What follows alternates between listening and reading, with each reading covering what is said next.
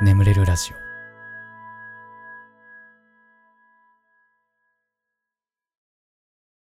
実績解除のコーナー。コンピューターゲームにおける実績とはゲームのパラメーター外で設定された目標である。トロフィー、バッジ、アワード、スタンプ、メダル、チャレンジ、アチーブメントなどとして言及されることもある。達成条件を満たしそれがゲームで認識されると実績解除となる。ウィキペディアより。えあなたの人生において何か達成した出来事を教えてください。えー必ずしもプラスの出来事である必要はありません。珍しいこととか辛かったことなんかでも OK でございます。さあやっていきましょう。ガスケツ寝起きでございますがね張り切ってやっていこうと思います。では最初のお便り。岡山県きのこさん。えーこんばんはガスケツさん。僕は今中学2年生です。僕はチーズが、えー大大大大大大大大大大大大大大大大大大大嫌いだったんですが最近克服することができました。無理してでも食べていたらなんか美味しく感じてきて好きではないですが食べれるようになりました、えーちなみにガスケツさんは嫌いな食べ物ありますか？眠れるラジオを見つけてからは眠るまでが楽しみになりました。これからもお体にお気をつけて頑張ってください。はい、ありがとうございます。あーチーズ嫌いなんだ。うーん、まあそういう人もいるが、もう僕なんかもね、大大大大大好きです、チーズ。あーもう絶対にね、家に常備してるものが2つあって、そのうちの1つがチーズ。もう1つがアーモンドフィッシュ。まあ、ギリね、アーモンドフィッシュの方が好きなんだけど、まあ、まあ、チーズも大好きね。この2つがあれば、あのー楽しく生きれる。よし、みんなさ、アーモンドフィッシュって給食とか出た？出るよね。なんかあれもともと学校給食用に開発されたものなんだってあれって。なんかすごいね、カルシウムを摂取しやすいんだってあれは。うん、なんだって。でもやっぱりこんな美味しいもん給食にとどめとくにはもったいなさすぎるなってなったんだろうね。いや、ほんとうまいもん。うん。万能くんってさ、プリントされてなかったみんな。なんか、僕、ツイッターにさ、万能くんのイラストをあげたのよ。そしたらさ、なんかあんまりピンときてる人いなくて、これ何ですか？万能くんってみたいな。万能くんは、学校給食のアーモンドフィッシュにプリントされてるキャラね。あー うん。いやでもなんかあるかな克服した、克服した食べ物。うん。でもなんかやっぱ気づいたら好きになってたは結構あるな。ネギとか。うん、ネギはね、もともと苦手だったんだよね。なんかラーメンとか食うと入ってるやつも全部抜いてたんだけど、なんかふと食べてみたら、あ、あれ美味しいってなって、もうネギ大好き。もうそっから。うん。やっぱあとね、でもね、やっぱね、でも基本的にやっぱ大人になると嫌いな食べ物ってだいぶなくなってくるんだけどやっぱりねトマトとパクチーはやっぱ無理。無理だね。まあこれはトマト嫌いあるあるですけどねあのトマトソースとかは全然美味しく食べれるんだけどそのままのトマトがダメなのよ。うん。もうななんかねなんかあのなんか酸っぱいんだか甘いんだかよくわかんない味がちょっとダメなんだな、なんかな。俺はな。好きな人いっぱいいるけど。で、パクチーはもう、もう無理。あれは食えん。もう、あのね、トマトは無理したら食えんだけど、パクチーは絶対無理。あいつ、あいつ無理だわ。あいつ無理だわ。本当に。でな、あの、まあ、パクチー好きもいっぱいいますけど、やっぱパクチー嫌いってのはもう絶対治んないんだって。もう遺伝子レベルらしい、あれは。うん。これね、調べると出てくるんだけど、えー、これちょっと、カラパイヤさんっていうブログの引用ですけど、パクチーが苦手なのは嗅覚受容体の遺伝的変異に起因している。だそうですよ。うん。まあ、だから、えっとね、人間が持つ嗅覚受容体遺伝子の一つ OR6A2 に突然変異を持っているっていうね。わかる、まあ、パクチー嫌いの方が、まあ、進化系だよ。うん。うん、だから、君たちピカチュウなら我々ライチュウみたいなもんだよね。うん。でもピカチュウの方がいいよねっていうね。俺も楽しみたかったよ。パクチーを。あんなにみんな大好きなパクチー。ねえ、なんて思いますけども。はい、お便りありがとうございました。次のお便り行きましょう。えー、東京都お住まいのラジオネーム野菜さんですね。ガスケさんこんばんはいつもお便り、お便り読ませていただいております。えお便り読ませていただいてるのは僕の方ですけどね。この前14歳になりました。その日はいろいろあって学校に行けずオンラインの参加だったんですけど、みんながパソコン越しに誕生日祝ってくれてめっちゃ嬉しかったです。今年はもっと実績解除してガスケツさんにお便りを出したいと思います。14歳も頑張るぞえー、おめでとうございます。ねもう半年前のお便りではあるんですが、えー、なるほどね。やっぱり、そっか。中学校もオンライン授業で今参加できるんだね。まあ、こうやってね、世の中どんどん進化していくんだろうな。うん、でもいいね。みんな祝ってくれてっていうのもね。うんまあ、こうやってリモートが進んでる昨今ですけど。なんかまあ僕の周りの友人なんかももう出社ほぼしてないみたいな。もうここ3年間会社に行ってないみたいなやつもいるぐらいさ。まあなんかリモートが結構当たり前にはなってきたけどさ。なんかそれはそれでちょっと寂しいよなって 若干思ったりもする。なんかランチとか行きたくない？同僚と。俺だけなのかな？感覚的に言うと。うんなんか人と会わないのも寂しいよなって思うんだけどこれ俺が一人暮らしだからの感覚なのかな？まああと前職の人たちがなんかいい人ばっかだったからなおさらそう感じるのかな？まあ原則出社は嫌かもしんねえけどな。なんかたまには出社したいよなってね 僕は思ってしまうタイプなんですけど。うん。まあなるほどね。お誕生日おめでとうございました。はい。次行きましょう。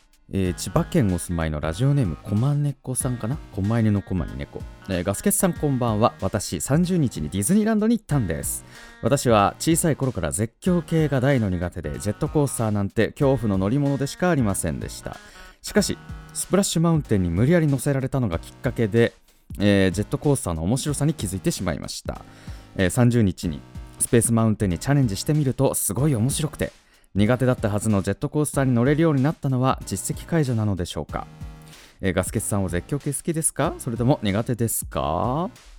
僕もコマネコさんと一緒で昔大嫌いだったんです、えー、小学生の時とかあの家族でディズニーランドにね行くようなこともあったんですけどまあ両親と弟がねタワー・オブ・テラーにこう入ってった時にいやー乗りたくないっつって、えー、外で座って待ってた記憶がありますね。うん。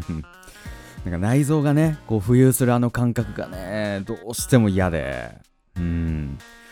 ただなんかね高校になって友達と遊園地行った時に乗って積極系乗ったら、あら、全然余裕じゃないのっていうことで、そっから好きになったね。うん。ねスプラッシュマウンテンもね、苦手だったよ、僕も。なんか今、夏限定で水の量が増えてるらしいね。なんか、スプラッシュマウンテンの。いいね、なんか行きたいよね。ディズニーランド一人参戦ししよっかな。ネタ作りのために。ちょっとこの仕事が落ち着いたら、うん。一人、だから一人ピューロ俺一回行ってるから。学生時代に。ば罰ゲームなんだけど。まあ、罰ゲームにしては結構楽しめたっていう ピューロランドはね、うん、ピューロランドはあれ皆さんあの覚えておいてほしいのは、あそこはあの乗り物の場所じゃないです。あそこはね、ショーの、ショーを見るところなんでね。あの、ピューロランドに行った際はね、あの絶対にショーを見て帰っていただきたい。うん。はい、ということで、えー、えー、次かな、えー、東京都お住まいのラジオネームことことのみさん。人の振り見て我が振り直せ。私が現在の職場に着任して半年ほど経った頃先輩がお一人移動し課長が変わりました前の課長とは真逆の方でコミュニケーションを取らない方針なのとやり方も自分式に変えていく方でさらに移動した先輩の分の業務を丸々請け負い肉体的にも精神的にもストレスが溜まり始めました。ある程度は慣れたのですが常に上から目線だったり根拠もなしに起こる対処法は投げやりだったりと理解しがたいことが多いのです。ですが先週2度注意されたことに関する業務がまた出てきてしまい相談したところ他の人のやり方を見ることになりました。そこには私と同じやり方で皆さんが動いている痕跡がありました。焦った課長はかなり遡り全てのデータを見ていましたがみんな同じでした。そもそも私は以前課長よりも上の方に教えていただき確認もしていたので合っている自信がありました。根拠を話しても全く聞いてもらえなかったことが悪い方向に導いたのだと思います、えー、今回は仕方ないのでみんな合わせていいことになりました。部下だからとバカにし頭ごなしには決めつけるのではなく一度意見を聞いてみて納得いかないのであれば調べてから断言しようと学んだ一件でした。現在も悪意のないいびりは続いていますが先輩方に頼りながら当分は頑張ろうと思います。いやなんかさこう上の立場でさ嫌な人っているけどさあれって部下からするとさこんなやつに絶対なりたくねえならないようにしようって思うけどさでも嫌なやつってめっちゃいるじゃん。だから上の立場に立つと嫌なやつになんなきゃなみたいなことを感じるポイントがあんのかななんか。いい人じゃやってけないんだな、みたいな。あんのかな なんていうの？俺の言ってることわかる？ちょっと説明しづらいんだけどさ。いや、なんかほら、なんか例えばだけどさ、なんか演劇の監督さんとかって、最初に結構切れるんだって。なんか、怒るんだって、場を。うわーとか言ってめっちゃ切れるんだけど、一回怒ると、場が閉まるんだって。そこでもうみんななんかヘラヘラやんなくてピシッとやり始めるんだって。まあだからなんか上の立場に立つほどこうなんか嫌なやつになった方がみんな言うこと聞くなみたいなポイントがあんのかな？まあ俺もなんか嫌な上司にはなりたくないなって気持ちはあるからさ。なんかねなんか嫌なやつになりたくないなって思うけど。まあなんかあんのかな？そう思うポイントが、まあ、僕が上司になることって今後あんのかな？今個人でやってるけど。まあまあ。まあまあまあいいですわ。そんな話は。なんかね、まあ、どっちかっていうとこう部下を信用はしてるけどダメなことはダメだって叱るみたいなね。ポジションの上司になりたいものですね。我々は。ええね。なんていうことで。はい。お便りありがとうございました。それでは実績解除のコーナー以上となりまして眠れるラジオスタートでございます。ガス欠の眠れるラジオ。皆さんこんばんは。そしておやすみなさい。眠れるラジオガス欠です。このラジオはよく眠くなると言われる僕の声とヒーリング音楽を一緒に聴いていただき気持ちよく寝落ちしていただこうそんなコンセプトでお送りしております、えー、今日も聴いていただきありがとうございます。このラジオで寝落ちできた方ぜひね明日も聞きに来てください。そして寝ちゃって聞けなかった部分なんかはね、えー、明日の良き時間に、えー、作業中とか帰宅途中とかまた寝る時とかにね聞いていただけたらね非常に嬉しいなと感じております。よろしくお願いします。よろしくお願いします。ね。ということで。いやー、暑い。暑いよ。何これ。やばすぎるんだが、しかし。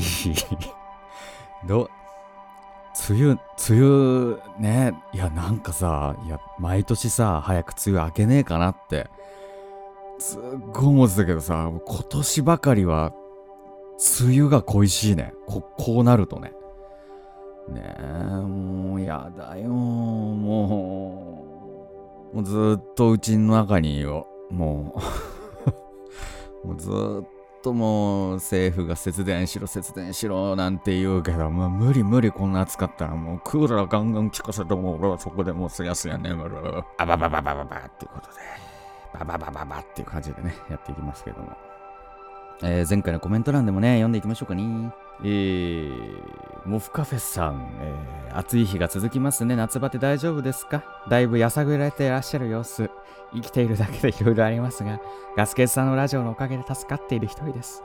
いつも本当にありがとう。また月曜日から頑張って生きていきます。無理せず頑張りすぎずに頑張ってください。おやすみなさい。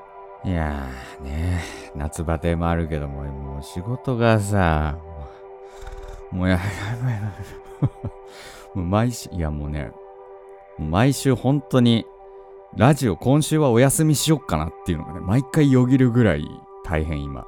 もう絶賛炎上中です、本当に いやー、しんどい。なかなかしんどいんですけど。うん、ラジオぐらいはちょっとちゃんとやろうっていうね。もうすげえ悪夢見んだから最近。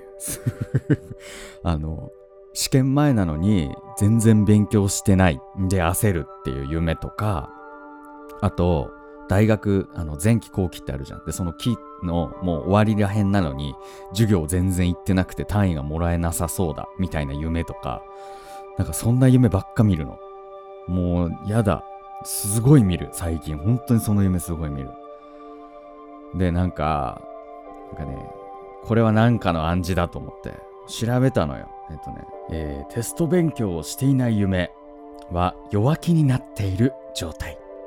えーえー仕事では自分の仕事なんか誰にも評価されないと最初から諦めの気持ちがあり仕事に身が入らなかったりもしかしたら実績に成績なんか上がることないからテスト勉強なんてしなくていいやという現実のあなたの諦めの気持ちなのかもしれません。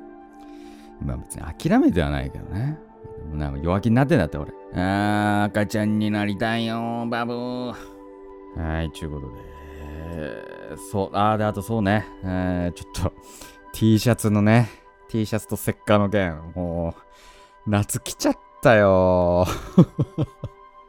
早えよもう。ちょっともうダメだな。もうほんとちょっとごめんなさい。仕事が 忙しくて全然着手できてません。もうやばいんですわ。もう本当にしんどいんで。ちょちょちょっと待って。もう7月入っちゃった。やべえ。まあなんかなんか仕事のこの隙間とかができたらやります。はい。えー、まあそんな感じでございましょうかね。はい。えー、その他にもですね、ともちさん、デザイアさん、ミセス羊さん、猫のパン屋さん、羊めいさん、ともさん、すずさん、モフカフェスさん、えー、あゆさん、ルリさん、のりちゃんさん、サンスラッシュヘ、えー、ゴールキーパー、ひかえさん、緑カエルさん、スラッシュファイブンさん、きつねさん、ムニエイチさん、川原風子さん、はいたたたた的、経済水域さん、あきこさん、こまめカフェさん、くるみさん、エルジュアンドさん、映画いっぱいわーっていう人、えー、とっとこだれ太郎さん、ラブジョイさん、マチューヤマさん、シーバーさん、ナオニ46さん、は桜咲くポテトさん、はか、かつの、かつのさんかな。コメントありがとうございました。えーちょっとね、土曜日に、土曜日の朝に撮ってますんで、えーちょっと読めてない方もいらっしゃるかもしれませんが、すいません。番組ではあなたのお便りをお待ちしております。お便りは概要欄に貼ってあるお便りフォームから送ってください。えー、募集してるコーナーもその中に記載ありますので、読んで送っていただければなと思います。はい。ということで、しばらくヒーリング音楽をお聴きください。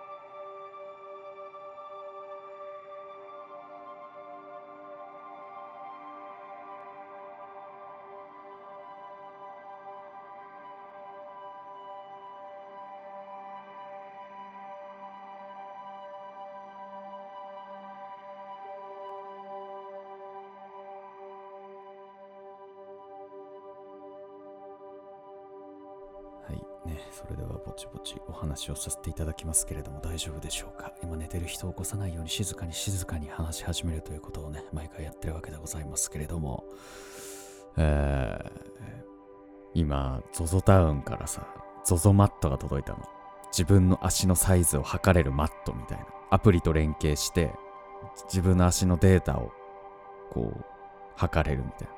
足の長さとか、かかとの大きさとか、その、足のその甲のさ、高さみたいな。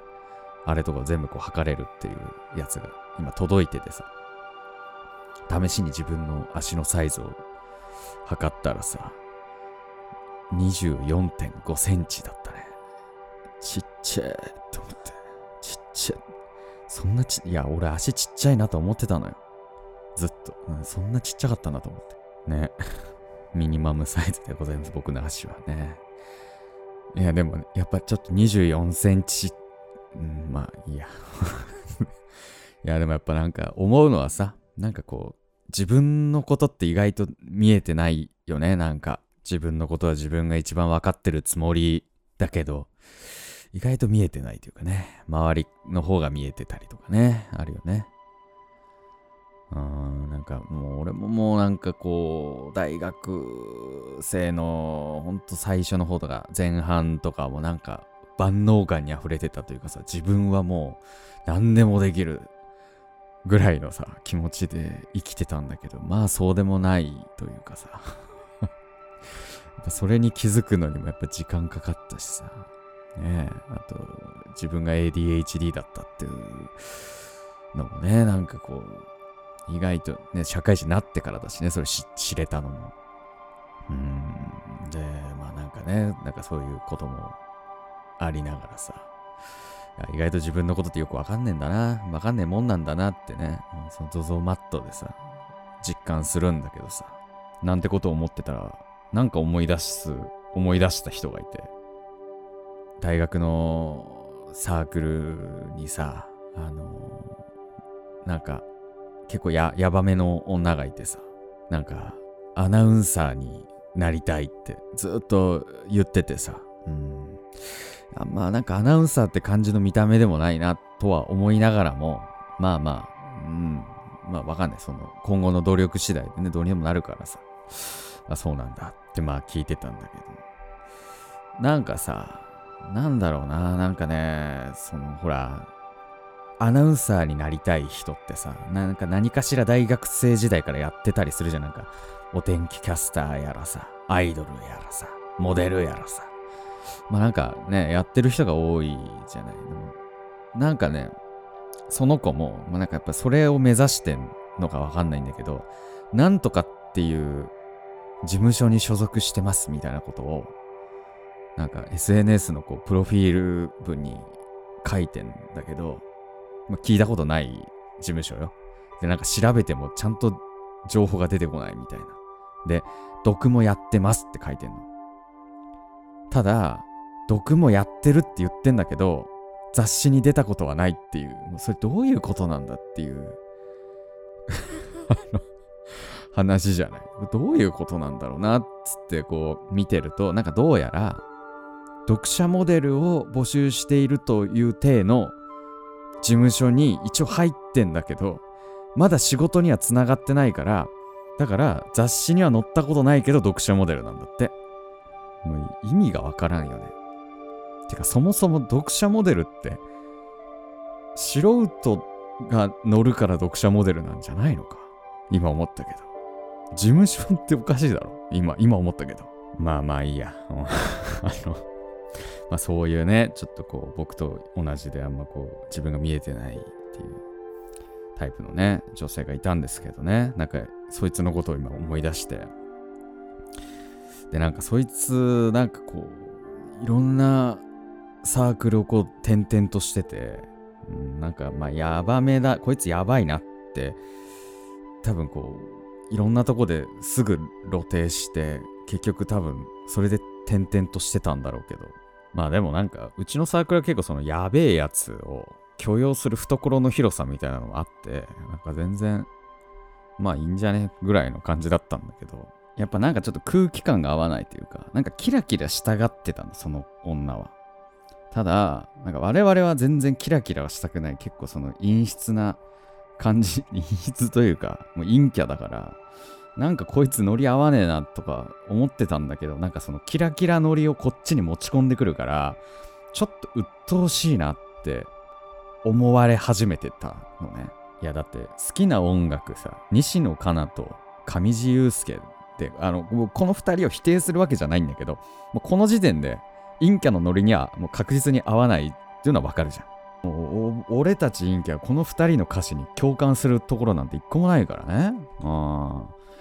今日も取説を読んで、うん、取り扱い注意の女の子だぞ、みたいなこと言われてもさ、ね。いやで、そんな矢先さ、なんかうちのサークルの先輩のことをその女が好きになったっつって。で、俺の同期の男にずっと相談をし始めてたのね。で、で、まあ、うちの同期のその男が、なんかその、その女から、なんかうまくいかないだ、デートに誘ってもいいかなとか、すごい相談されると。で、なんかその、すごい相談はされるんだけど、こっちの意見は全然聞かないんだって。でもなんだよこいつみたいなことを俺はずっと聞いてて、ああそうなんだ、大変だな、っつって、まあまあ、しゃあないな、っつって、いろいろ聞いてたみたいなんだけど、うん、で、もうなんか、逐一で、その、病んでる風のツイートをしてたのよ、当時。なんか、うまくいかないな、とか、なんか、どうのこうのだな、みたいなのをずっとツイッターでつぶやいてて、みんなで、うわーっつって こいつみたいな、みんなでいろいろ思ってたんだけど、で、そんなある日、もう告白しますって言い出しちゃった。頑張ってって言ったんだって、そいつはで。でも結局ダメで、こうこうこういう理由で振られましたっていう報告が来たんだって。で、まあ俺の同期のやつも、ああ、そうなんだ、みたいな感じで普通に聞いてたんだけど、そしたら、あの、ツイッターにね、あの、高嶺の花を狙ってては、狙ってはいけないんだ、つって。もっと現実なところ行かないと、ってツイートしたのね、そその女がね。そしたら、俺らのその男たちでは、おい、お前告られんじゃね？っつって、その相談を受けた同期の男にみんな、お前告られんじゃね？みたいな。いや、みんな冗談で言ってたの、それを。言ってたんだけど、その数時間後にガチで告ってきたらしくて、で、まあもちろん断るわけじゃないですか。うん、で、まあ、でもほんとこいつやべえなってなって、みんなこうよそよそしくなった上に、まあ、振られてますから、その手頃なところでね。で、まあ結局その子はね、もうフェードアウトしてて、うん、なんか気づいたらいなくなってたんだけど、いやーね、元気してるかなって いやいやいや、元気してるのかなでもアナウンサーにはなってないと思うんだよな。いや、わかんない。なってんのかもしれない。ちょっと名前検索してみるか。言わないけどね。ちょっと。いやー多分なってないと思うんだよな。なってたらごめんだわ。なってなさそうだね。うん。なってな。え？あ、いやいや、これなってないわ。なって いや今名前調べたけど、やっぱ出てこない。うん。なんか同姓同名の人が全然関係ない会社の採用サイトのなんか社員の声みたいなのに出てきただけ。うん。だから違いました。うん。いやまあ何が言いたいかってだから自分のことをね、うん、知るのって大変だよねって話を。なかなかね、えー、え、普通た。えー、東京都お住まいのラジオネーム赤い青りんごさん、えー、ガスケツさんこんばんは。いつもラジオ拝聴しております。私は某サンドイッチチェーン店で1年半ほどアルバイトをしているのですが先日デリバリー注文の約半分を入れ忘れるというとんでもないミスをしてしまいましたその日は体調も気分も悪くそのせいか小さなミスも目立っていた日だったのでとどめを刺されひどく落ち込んでしまいました。人より仕事ができないのは前々から感じていましたが今回の件でより自覚させられたような気がします自分に合った仕事というのはどうやって探すのが正解なのでしょうかガスケツさんの考えをお聞きしたいです。急に暑くなってきましたので夏バテなど十分ご注意ください。これからもラジオ楽しみにしております。うん、まあ俺もラジオでもう何百回も言ってるけど、俺はもうあの居酒屋のバイト合わなすぎて店長に超いじめられて、本当にケチョンケチョンに本当に暴言とか吐かれて、あの3ヶ月で辞めたんですけど、まあ、この時に、あ、俺ってできることできないこと差激しいんだなって思ってまあそっからね社会人になってからもなんか俺変だなっつってねそっからまあいろいろで ADHD っていうのが発覚してでそこからやっぱ自分の好きなことを俺は本当に仕事にしないと今後生きていけないなと思って、まあ、今に至る感じなんですけどまあとりあえずそのサンドイッチチェーン店で仕事ができないっていうことはあんまり落ち込む必要はないのかなっていうのはまず一つとであとよく言うのはさ他の人より努力の量が少ないのにみんなよりできるもの、まあ、これがいいっていうよな。なんか。まあそれを見つけるのは難しいのかもしれないけど、ま、だ僕で言うとそれがそのなんか話す仕事だったりとか映像とかがなんかそんなにみんなより努力してなくてもなんか一人でできるなっていう実感がなんとなくあったんでやってますけど。うん。まあそういうの見つけられるためにもなんかそのサンドイッチチェーン店はもうやめて別のアルバイトやってみるとかいうのもねありなんじゃないかなと思うんですけどね探すためにもね。いやこう何度も言ってるけどアルバイトのいいとこってすぐ辞められるところだからね。責任がないからそんなに、まあ、なんかとりあえずいろんな経験をしてみるっていうのがね一番いいんじゃないですかねなんて思ってます。さあ。ということで、えー、眠るラジオね、これぐらいにしときましょう。これでも眠れないよという方はね、シャッフル睡眠法の動画とかね、もう一本ラジオ聞くとかね、まあいろいろあるかなと思いますので、えー、引き続きうちのチャンネルで楽しんでいっていただければなと思います。えー、ちなみに朗読は消しちゃったんですが、随時、ポッドキャストの方にアップロードし直していくので、すでに2本上がってますのでね、えー、ぜひ聞いていっていただければなと思います。えー、ヒーリング音楽はこの後も続きますので、このまま寝落ちという形でも大丈夫かなと思います。はい。えー、それでは、今まで聞いていただきありがとうございました。お相手はガスケツでした。おやすみなさい。